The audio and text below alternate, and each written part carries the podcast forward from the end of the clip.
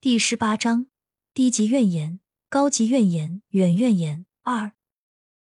真正恶劣条件的意义，让我们牢记什么是极端的恶劣条件。在管理学文献中，没有讲到任何真正恶劣的条件，像任何临时工或非专业工人所习惯的那样。而事实上，他们所处的条件已经使他们接近罢工的边缘。也许我们可以拿战俘营、监狱或者集中营作为例子，或者在这个国家之内，我们可以在一个高度竞争和残酷比拼的商业活动中经营一个或两个人的小生意，在那里一分一厘都很重要。在这种情况下，老板只有把员工压榨出最后一滴血，才能确保自己的生存。到了绝望的地步，员工只能辞职。老板试图通过尽可能长时间的留住他们来谋生，在他们离开之前，尽可能的榨取利润。让我们不要陷入妄想，认为管理相对较差的大公司只是条件糟糕，其实条件并不糟糕。让我们记住，百分之九十九的人类愿意花几年的时间，在我们全国管理最糟糕的大公司里找一份工作。我们必须有更大的规模来比较。我想，对于这样的研究来说，应该开始收集我们自己经验中真正糟糕的例子。还有另一个复杂问题：良好条件的一个特点是最近新兴的，刚刚引起注意。当然，当我第一次发现时，我惊讶于良好条件虽然对大多数人类有促进成长的影响，不过对一小部分人也有不好的，甚至是灾难性的影响。例如，给予专制者的自由和信任，只会让这些人做出恶劣行为。自由、放任和责任会让依赖别人的被动者在焦虑和恐惧中崩溃。我对这个不太了解，因为我几年前才开始注意到它。但在这类工作中，有一件事要记住：我们应该积累更多自然主义的例子，在我们尝试建立任何理论之前，当然，更要在我们尝试做任何实验之前。这样说吧，在心理病态的一端有很大的人口比例。例如，有的人很容易会被引诱去做出偷窃行为，但也许从来没有意识到这一点，因为从他们工作的情况看，这样的诱惑很少出现。例如，假设一家银行突然变得自由，取消所有管控、解雇保安等，并信任员工，那么肯定有十分之一或二十分之一的员工。我真的不知道有多大比例会在他有意识的生活中第一次受到偷窃诱惑的攻击。如果他们认为自己可以逃脱惩罚，他们中的一些人可能会屈服。在这里最重要的一点是，不要认为良好的条件必然会使所有人成为成长、自我实现的人。某些形式的神经官能症不会这样反应，某些类型的体质或性情更不会以这种方式做出反应。最后，当人被完全信任，凭借自己的荣誉做出行动时，一些盗窃、施虐和所有其他的罪行会被这些良好条件引发出来。这些行径你可以在地球表面几乎任何人类之中找到。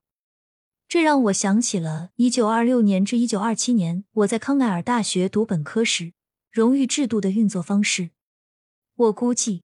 大约百分之九十五或更多的学生对这个系统感到非常荣幸和高兴，而且它对他们非常有效，这真是令人惊讶。但这种制度总会对于百分之一、百分之二或百分之三的人没有成功，他们利用了这种制度进行抄袭、撒谎、考试作弊等。荣誉制度仍然不能在诱惑太大、风险太大的情况下使用。原则上。上述所有想法和技巧都可以应用于许多其他社会心理状况。例如，在大学，我们可以通过怨言来判断整个社区的启蒙程度；通过教师、行政部门和学生的抱怨程度来判断。在这种情况下，可能会有不同层次的抱怨。同样的道理也适用于婚姻。根据婚姻中的抱怨和抱怨的程度，甚至可以用来判断婚姻是否和谐。是否健康？妻子抱怨她的丈夫有次忘记了买花，或者给她的咖啡放了太多糖；与妻子抱怨丈夫打破了她的鼻子，或者把她的牙齿打掉，又或是打得他伤痕累累相比，当然是在不同水平上的。一般来说，孩子对父母的抱怨，以及孩子们对学校或老师的抱怨也是如此。我想，我可以对此做一个概括：任何包含人际关系的组织的健康或发展水平，在理论上都可以通过同样的方法来判断，在抱怨和抱怨的等级中对其层次进行评级。要记住的一件事是。无论婚姻、学校或父母有多好，总有可以感知的方法来继续改善这种情况，即总会产生抱怨和牢骚。理所当然的，也应该把这些分为正面的和负面的。也就是说，人们对于基本需要满足被剥夺，或者受到威胁或危害，都会有非常尖锐的抱怨，即使在拥有时不注意这些满足感，或者完全把他们视为理所当然。也就是说。如果你问一个人他所在的地方有什么好处，他不会想到告诉你他的脚没有湿，因为地板没有被淹，或者他的办公室没有虱子和蟑螂等。他会简单的把所有这些都视为理所当然，不会把他们当作优点。但如果这些想当然的条件消失了，那么你会听到激烈的抱怨。换句话说，这些满足不会带来感激或赞赏。但是当他们被拿走时，却会带来激烈的抱怨。另一方面，我们必须讨论积极的抱怨或改善的建议。这些通常是关于在激励层次中仅高一级的一般性评论，前方唾手可得的事物，接下来就有希望实现的需求的评论。原则上，要扩展这项关于抱怨的研究，首先是收集极端意义上的坏老板和极端意义上的恶劣条件的真实例子。举个例子，我认识的一个维修工，他对他的老板很生气，但他就是找不到更好的工作，因为在那个行业里没有更好的工作。他因为老板吹口哨来叫他，而不是叫他的名字，一直在生气。这种侮辱是长期的、故意的，让他几个月以来越来越愤怒。另一个例子发生在我大学时在酒店和餐厅工作的经历中。我报名参加了一个度假酒店服务生的暑期工作，自掏腰包花了路费过去，但老板让我去当服务生的助手，报酬要低得多，而且没有任何小费。我感觉自己上当受骗了，却没有回去的路费，而且再找工作也为时已晚。老板很快答应让我当服务生，我相信了他的话。作为一个没有小费的餐馆助手。我一个月的收入是十到二十美元，每周工作七天，每天工作大约十四个小时，也没有休息日。老板还要求员工承担额外任务，加班准备所有的沙拉，因为他说做沙拉的厨师要晚到一两天。工作人员做了几天额外的工作后，我们问他沙拉师傅在哪里，他说他第二天就来。这样的事情持续了大约两个星期，很明显。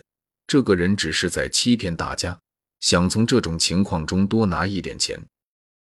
最后，在七月四号的公众假期，酒店有三四百名客人，我们被要求熬夜准备一些非常漂亮的甜点。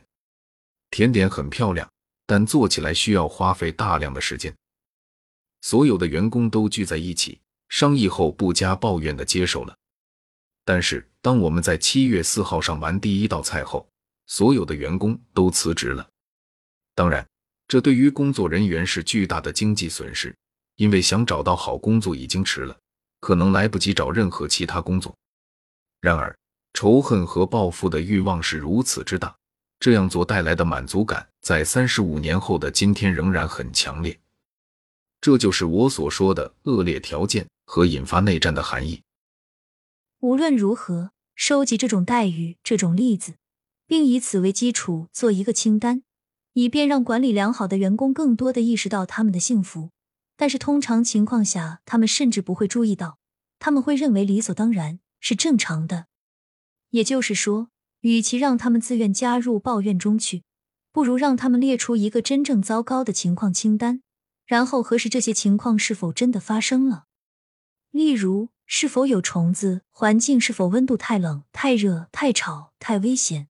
是否受到腐蚀性化学物质喷溅？是否受到人身伤害或攻击？有没有对危险机器采取安全措施？等等。任何一个拿着一份包含两百种恶劣条件的检查清单的人，都会意识到，让这两百种恶劣条件不存在本身就是一种积极的好事。